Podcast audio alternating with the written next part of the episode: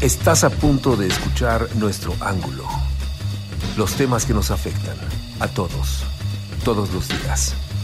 Con Hiroshi Takahashi. Por Rock 101. Ángulo 101.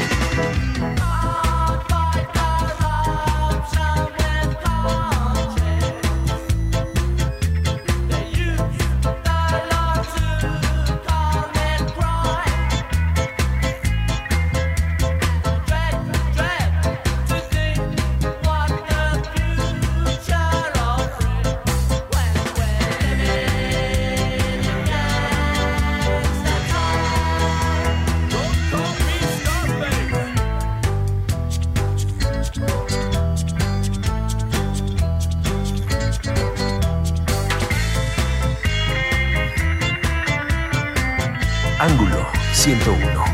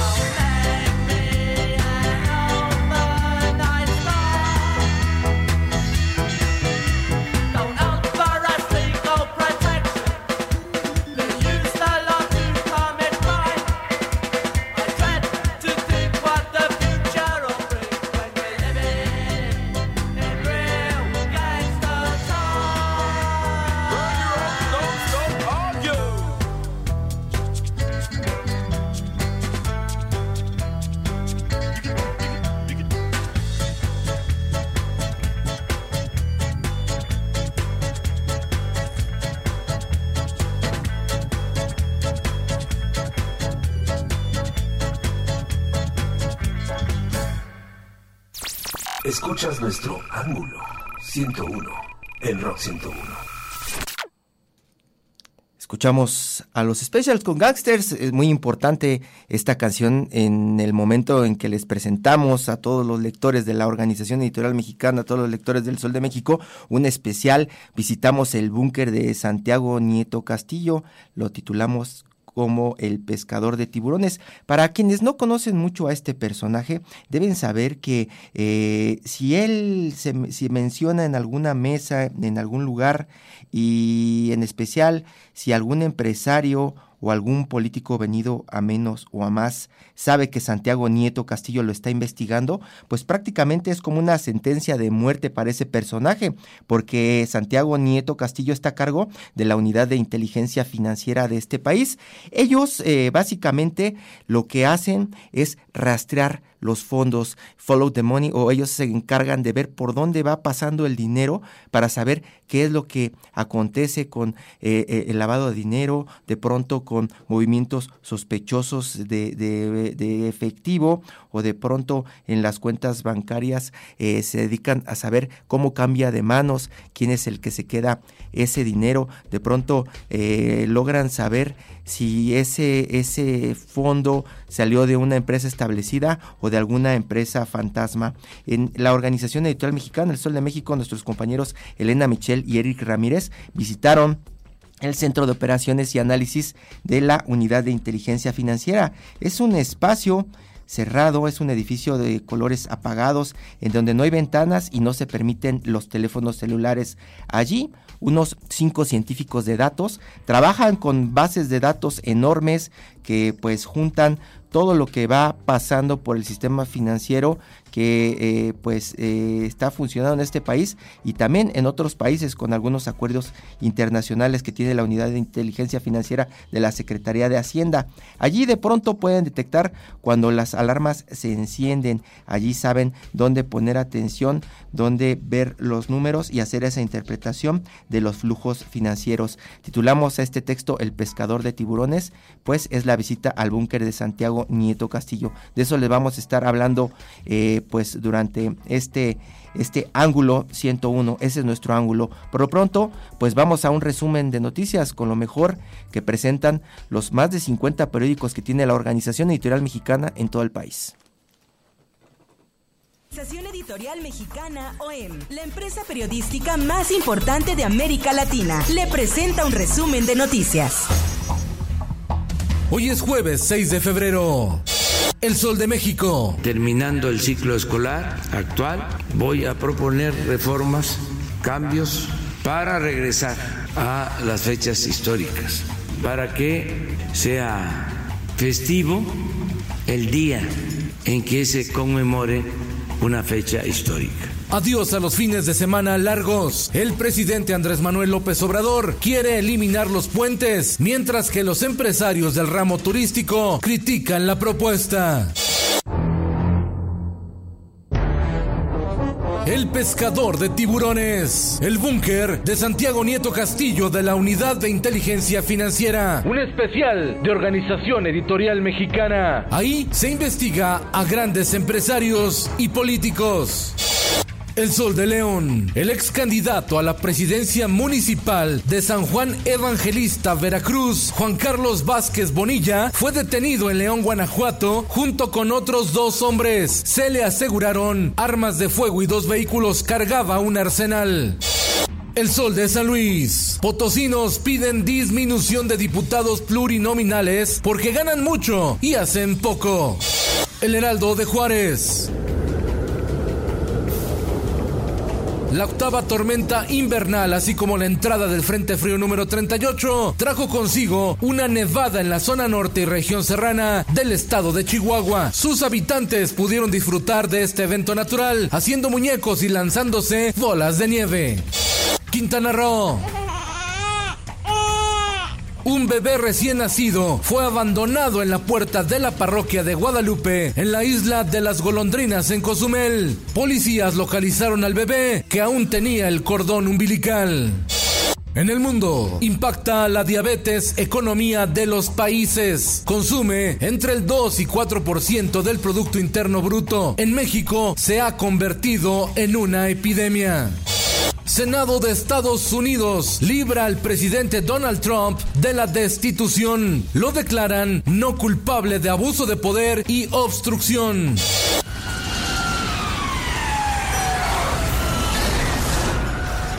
Turquía golpeada por doble tragedia. El mal aterrizaje de un avión causó un muerto y 120 heridos, mientras que dos avalanchas de nieve dejaron 38 muertos y varios desaparecidos en los espectáculos.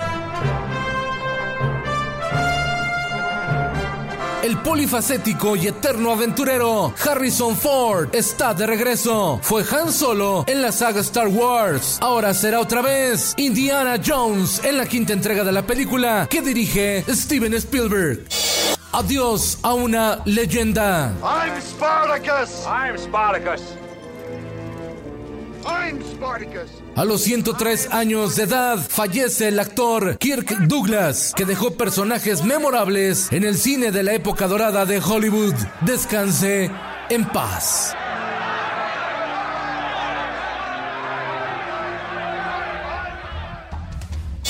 Y en el esto, el diario de los deportistas. México, por la final de la Serie del Caribe, los tomateros de Culiacán jugarán hoy la semifinal cancelan el Gran Premio de China por la epidemia del coronavirus y de paso se ponen en riesgo los Juegos Olímpicos de Tokio que se celebrarían en julio próximo. Con Felipe Cárdenas está usted informado y hace bien. Infórmate en un clic con elsoldemexico.com.mx. Y recuerden escuchar todos los viernes el podcast que te recomienda lo mejor de la pantalla. Es en serie con Alexandra Bretón y Rosalinda Palomeque en Spotify.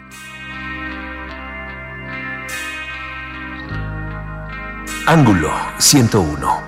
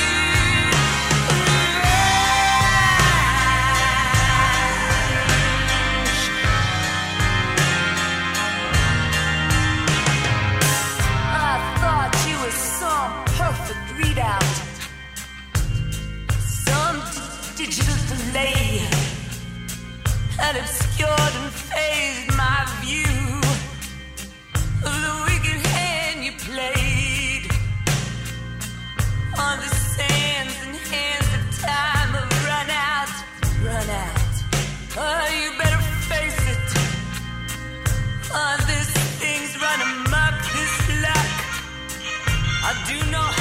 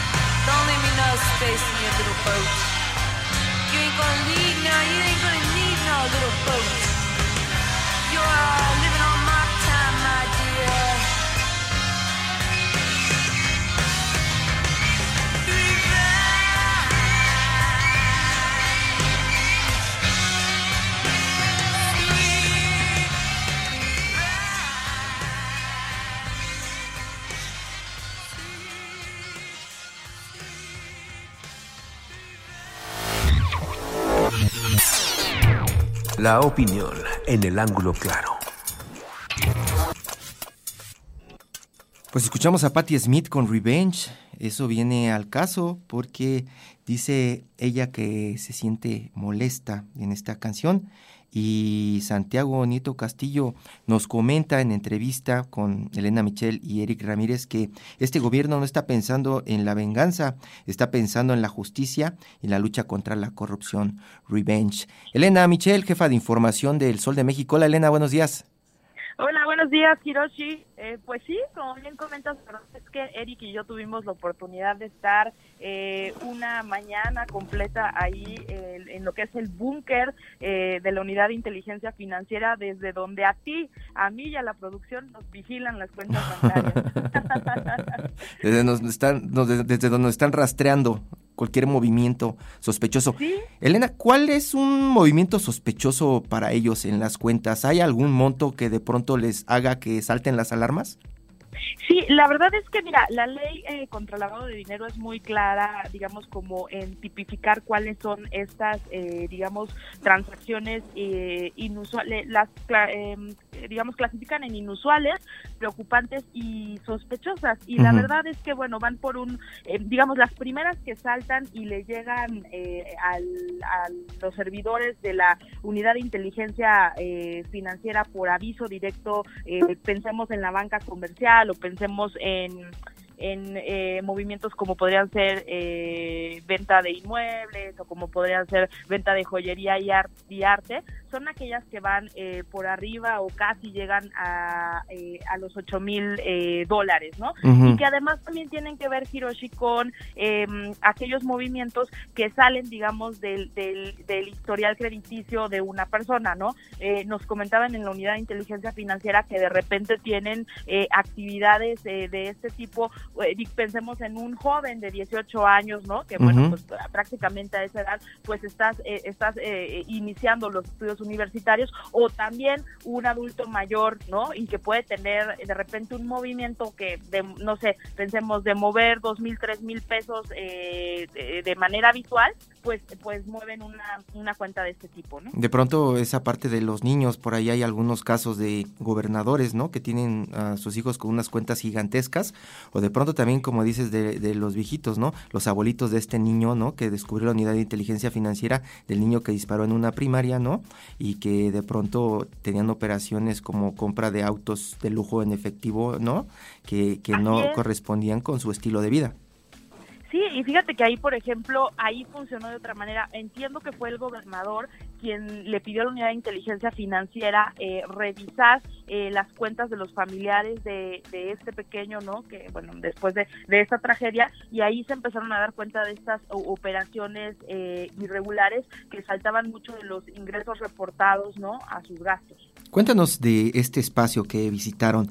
Es un edificio cerrado, cuentan, narran ustedes que tiene eh, pues eh, unos colores eh, hasta tristes, no se permiten los teléfonos, no hay ventanas, todo se mueve con absoluta pues secrecía. Platícanos un poco detalles de este espacio, cuántas personas trabajan ahí, estos data scientists de dónde salieron, esos servidores, cómo se ven. Platícanos de este búnker de Santiago Nieto Castillo. Pues mira, la verdad es que para esta, digamos, como... Em, eh, no sé, el, el, arquetipo que hay ahorita de Santiago Nieto, de ese hombre temido que va detrás de las cuentas, ya ha logrado tumbar. Eh, el pescador de tiburones, le llamamos. Exacto, lo impensable como un ministro del, de la Corte que renunció Eduardo Medina Mora eh, luego de que se congelaron sus cuentas y que eso fue como un precedente, digamos, sin, sin referente histórico. la verdad es que tú llegas al edificio Hiroshi y yo te diría que por fuera es muy parecido al de la CGR que está sobre reforma a la altura de eh, la glorieta de Peralvillo. es, un, edificio, digamos, eh, eh, no es tan alto. decimos que triste y sobrio porque la verdad es que prácticamente no hay ventanas, ¿no? Yo te diría que incluso llega a haber espacios oscuros. en la oficina de Santiago Nieto está en el, en el tercer piso y es en el segundo piso donde está, digamos, como toda la parte tecnológica, que son pues estos servidores que por ahora tienen capacidad de almacenar eh, eh, digamos, 30 terabytes, pero que con la proyección que tiene Santiago Nieto de ampliar y atraer más bases de datos que le permitan justo este cruce para identificar operaciones irregulares, pues lo, lo piensan crecer a 100, ¿no? 100 personas, 100 personas, pero ¿cuántos son ahora? Como 5 o 4, ¿no? No, no, no, eh, eh, perdón, eh, de, de, de, 34 a 100, eh, me refiero a la parte tecnológica, ah, a 100 terabytes. el equipo de Santiago, que es lo que me preguntas, este Hiroshi, es un puñado de personas, son cinco personas, son cuatro mujeres y, y, un chico muy joven, o sea, yo te diría que, que no rebasa los 30 años, y ellos son los que hacen, digamos, como esta revisión de datos. Digamos que el, que el, que el, el banco o el sistema financiero tiene la obligación de reportar cualquier operación inusual, pero ya lo que es el tejido fino de cómo de cómo leer estos datos y de cómo eh, eh, digamos pescar estos tiburones a los a los que nos referimos en el diario tiene que ver con eh, con el diseño de un modelo de riesgo que cruza alrededor de 254 variables. Em, y, bueno, la personalidad también de ellos es, es, es, es muy distinta. Por ejemplo, eh, la persona encargada, que bueno, obviaré los nombres por, por protección a su, a su seguridad debido a los datos que manejan, pero la, la, la actuaria que maneja el modelo de riesgo, súper seria, estoica, casi no habla, apenas con una sonrisa como la Mona Lisa, ¿no? Y en cambio, eh, eh, las otras dos abogadas que han acompañado a Nieto desde, desde la CEPADE, gente joven, te hablo también de dos personas que no rebasan los, los, los 35 años, mucho más eh, dicharacheras, platican, eh, y ellas, digamos, lo que está, una de ellas lo que detecta es eh, cómo cruzar algunos expedientes con la agenda, ¿eh? O sea, ellos inician incluso investigaciones, eh, si de repente el Sol de México publica un caso de corrupción, de inmediato ellos empiezan a ver cómo, cómo identifican estos perfiles para revisar de alguna manera que no haya irregularidades pues no les vamos a dar más detalles para que lean todo. Pueden buscar esta información en el soldemexico.com.mx, también en la página de Rock 101. Y ahí está este texto del pescador de tiburones, el búnker de Santiago Nieto Castillo, una crónica que hace Elena Michel y Eric Ramírez que visitaron este espacio, un espacio secreto desde donde surgen muchos de los temores de los peces gordos de este país. Elena Michel, jefa de información del Sol de México. Muchas gracias, Elena. Seguimos leyendo. Muchas gracias. Nos vemos más tarde. Chao. Ángulo 101 en Rock 101.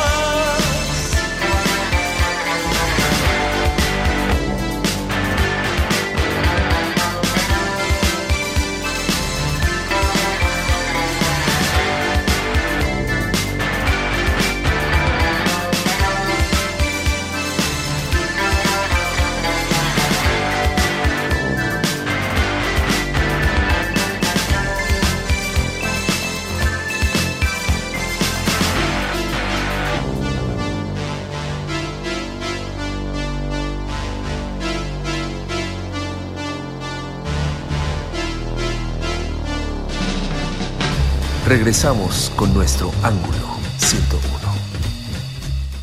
Steve Like Us de New Order para pues acompañar esta información que le hemos estado presentando del pescador de tiburones. Mientras tanto, una información que ha crecido, que se generó este pasado fin de semana, tiene que ver con los mexicanos estudiando en Harvard. En la Kennedy School de, de allá de, Boston, de la Universidad de Harvard, eh, se realizó esta conferencia conocida como de, de Mexico Conference, la Mexico Conference 2020, es la tercera edición y pues es muy interesante porque allí reúnen empresarios, reúnen políticos para platicar de las inquietudes que tienen eh, estudiantes de la Ivy League, ¿no? Eh, gente que de pronto se pregunta qué es lo que está pasando en su país y qué es lo que puede pasar en el futuro. Se hacen muchas propuestas y es pues un punto de reunión de los que prácticamente son los tomadores de decisión. Eh, les preparamos un fragmento exclusivo de lo que dijo este señor que usted debe recordar llamado José Antonio Mit, que fue secretario de muchas cosas en este país y allí en la sesión de preguntas y respuestas después de hacer su presentación que tuvo que ver con la Navidad, los ahorros, la economía y la política, habla de por qué representó al PRI dentro de todo este proceso electoral en el que perdió frente a Andrés Manuel López Obrador. Vamos a escuchar a José Antonio Meade y lo que dijo allá en la Kennedy School de Harvard.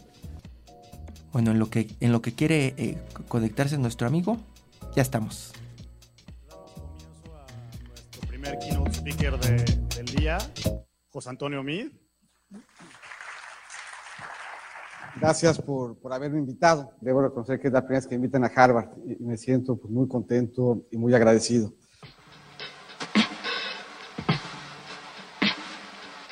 Creo que nadie pone en duda aquí en el auditorio tu capacidad intelectual, tu trayectoria, pero sí soy un poco escéptico de la decisión que hiciste de aliarte con un partido bastante criticado en la pasada este, elección. ¿No crees que quemaste un cartucho al ser candidato del PRI? ¿Y eso cómo, cómo reflexionas hoy en día mirando para el pasado? Es decir, tomé la decisión correcta o debía haberme esperado. La contesto como la contestaba un amigo, aquí yo tenía mucho, mucho aprecio, uno de Sinaloa. Se juntó con otros amigos un día a platicar en Navidad y, y la gente un poco le, le hacía este planteamiento. Entonces este amigo le preguntó al otro, oye, ¿tú existe en vacaciones? No, pues fue a Mazatlán. Ah, qué todo. ¿Y cómo te fuiste?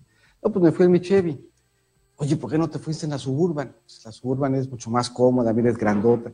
No es que yo no tengo una Suburban. Porque pues, te hubieras llevado una Suburban, porque fíjate que en el asiento de atrás pues hay televisión y los niños se van a ir mucho más cómodos. Sí, sí, pero yo no tengo una Suburban. Te hubieras llevado la Suburban, hombre, en el asiento de adelante, hubiera sido bien cómodo, tu esposa hubiera bien contenta. Sí, pero yo no tengo una Suburban, yo tengo un Chevy. Oye, pero es que la Suburban es... Sí, hombre, pero yo tengo una Suburban. Yo tenía un Chevy, compañero, y con eso tocó competir.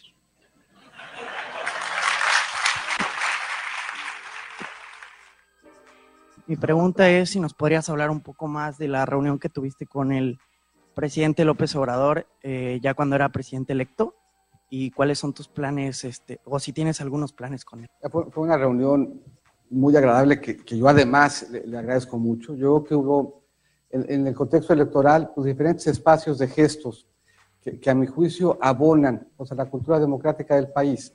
Yo, yo creo que hubo ciertamente al término de la elección, pues algo que yo creo que, que en, el, en, el, en la reflexión democrática pues va a ser interesante. Es la primera vez que en México el que pierde no solamente reconoce que pierde, sino que reconoce al que gana y que lo hace pues, anticipándose a, la, autoridad electoral.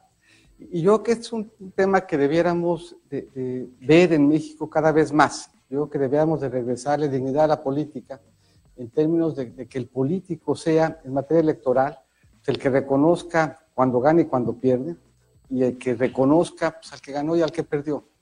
Y, y, yo creo que el gesto que tuvo el presidente, pues de convocar un espacio de diálogo, pues, es un gesto que también abona a, a lo, pues, al, al, enriquecimiento de nuestro entorno democrático y yo le agradezco que, que haya tenido el que una conversación amable, él mismo dio cuenta de ello y al final del día cerrado un poco el, el, ejercicio electoral, lo que dije en público, lo que dije en privado coincide. Yo creo que sin ninguna ambigüedad hay de mi parte el mayor de los deseos de que sea exitoso. Yo creo que para el país, eh, eh, en medio de todo un poco lo que vimos en la presentación, pues había por diferentes razones pues espacios de, de encono, espacios de frustración, y esos espacios, y para bien de la democracia del país, se ventilaron y se dirimieron en los espacios electorales.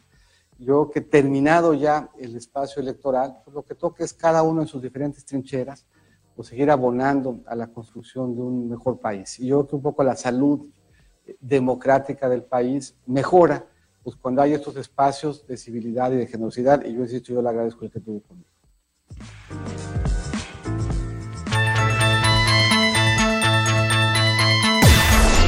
Ángulo 101 en Rock 101.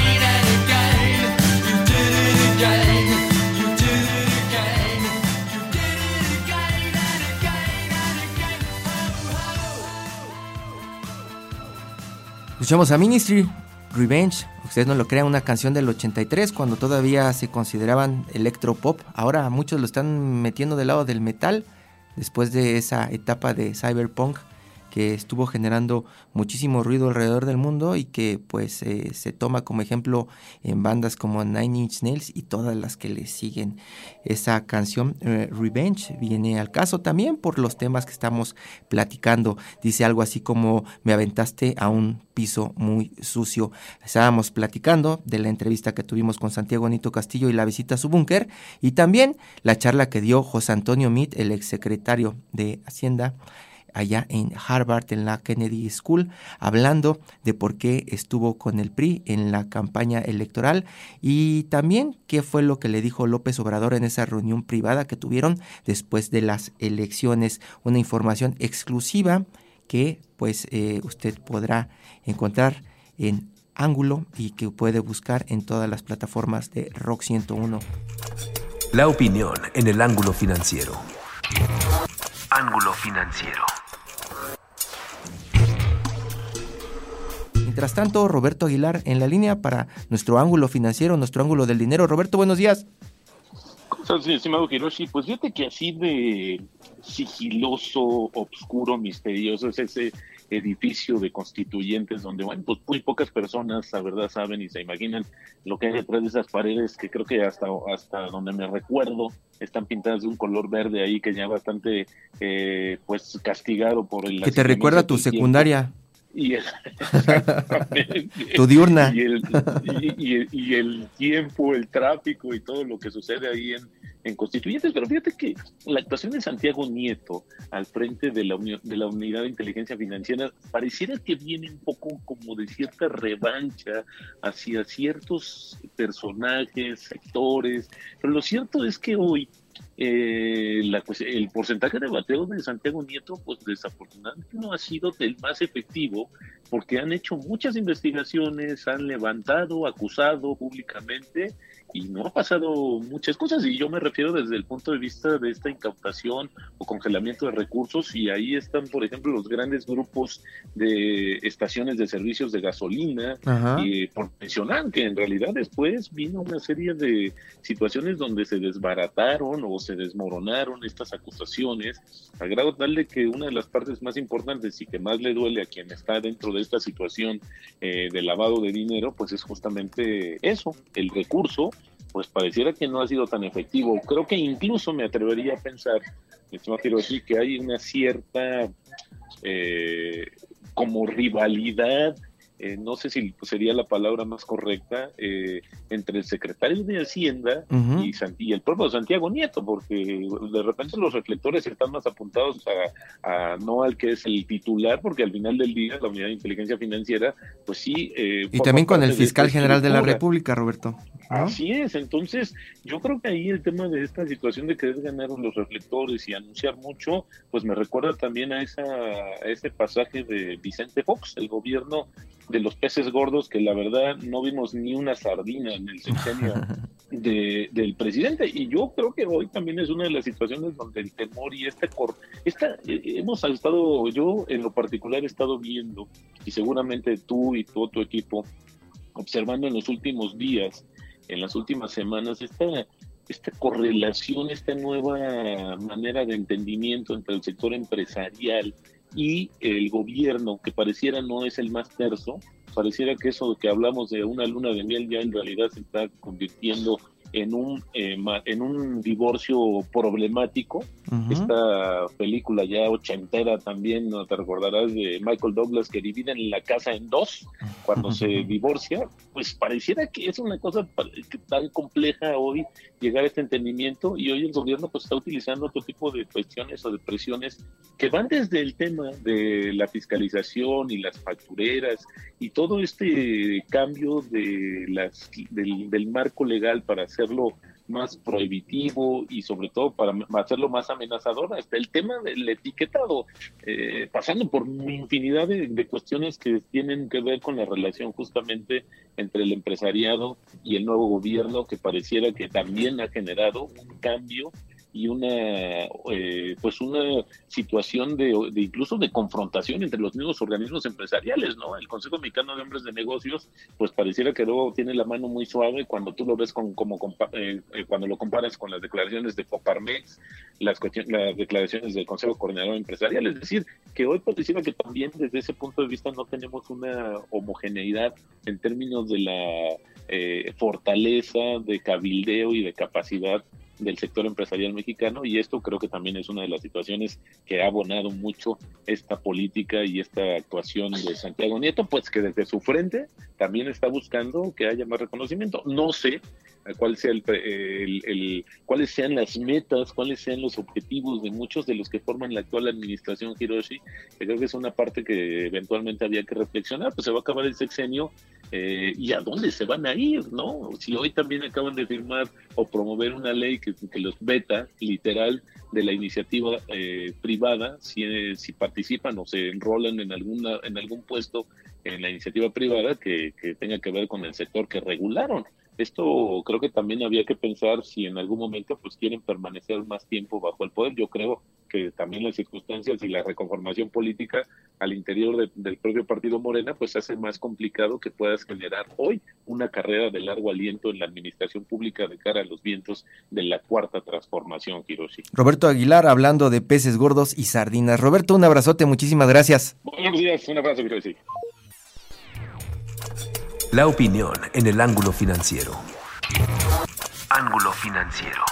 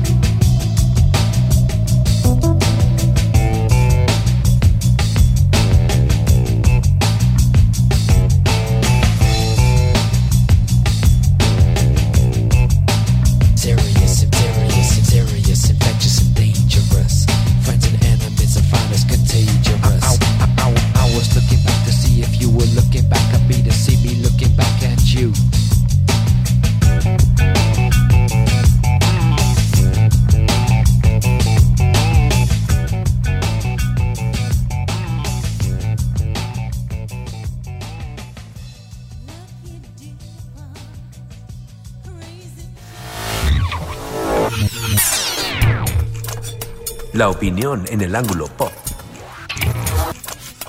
Ángulo pop.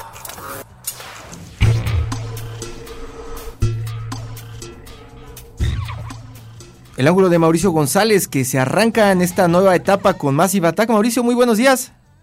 Hola Yoshi, ¿cómo estás? Muy bien, platícanos tu arranque. Pues el arranque de, del show y de, y de todo, ¿no? Mucha suerte.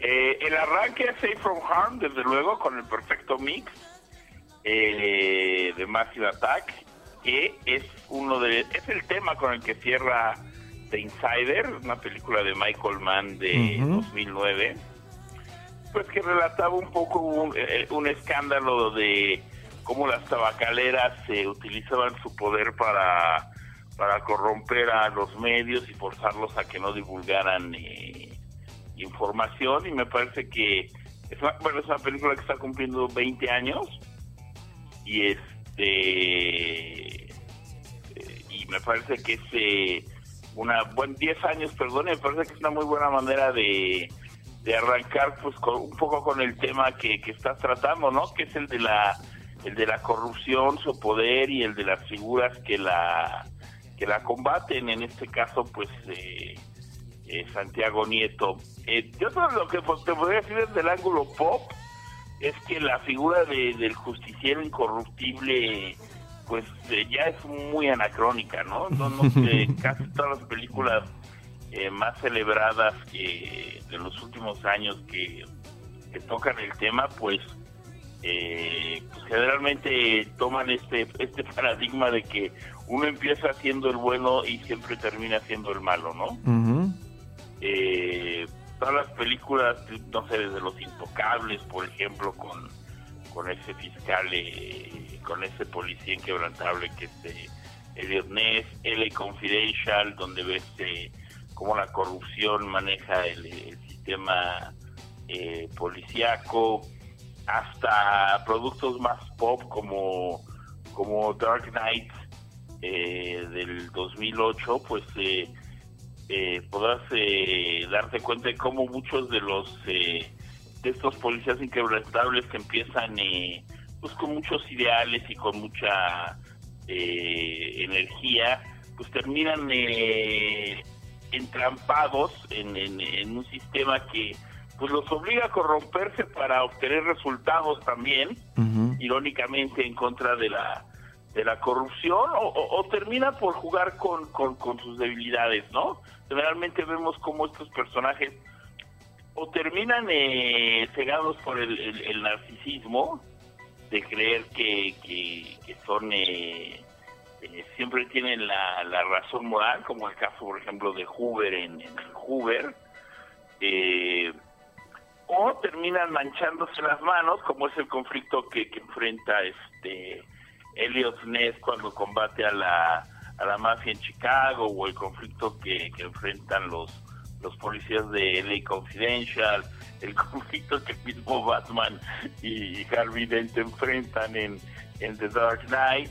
Y, y bueno, pues la seducción del mal también tiende a ser otro otro factor, ¿no? Hay una serie que recomiendo mucho de los últimos eh, años, que a mi juicio es de las mejores series de, de todos los tiempos, que es The Shield, pues que te narra un poco la, la, la historia de estos policías que, que son muy, muy efectivos, eh, tienen un alto porcentaje de bateo en, lo que tiene que ver con el combate a la, a la corrupción, pero pues eh, terminan seducidos por el por el tufo del dinero, ¿no? Porque pues finalmente pues hay que pagar las cuentas, tienes familia, eh, cobras mal, tienes que enfrentar burocracias, etcétera.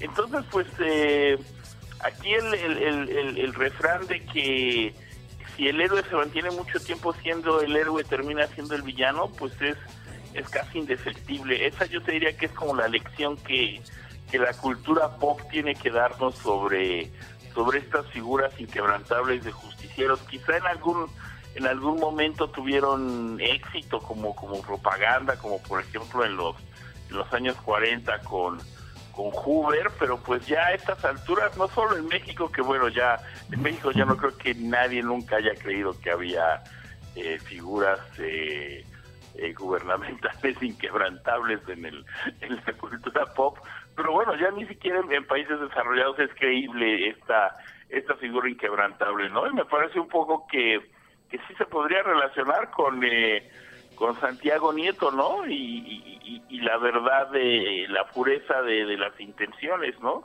Con, con otras figuras policíacas incluso recientes que empiezan siendo grandes justicieros, como el caso de eh, Genaro García Luna, que termina siendo el villano.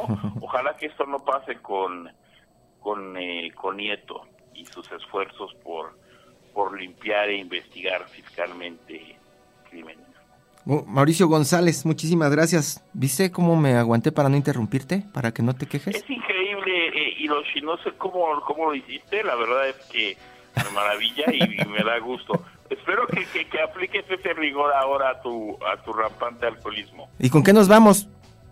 Pues eh, no sé si la tengan por allá, pero ¿por qué? Si la tienen ahí, ¿por qué no nos vamos con eh, el tema de los intocables de Ennio Morricone? Muy buenos días.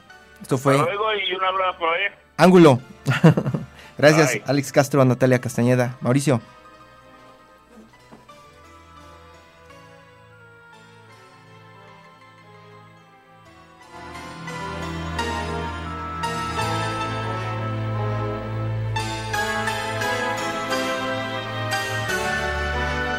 Ángulo 101.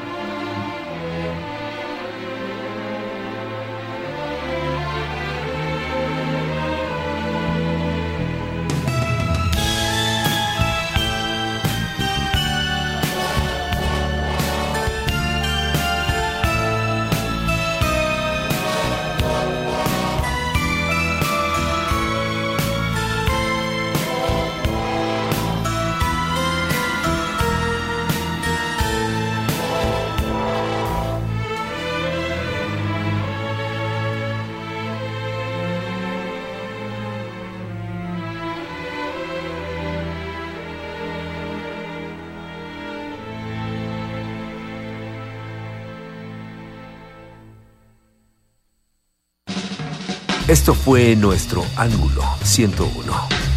Los temas que nos afectan a todos. Todos los días con Hiroshi Takahashi. Por Rock 101.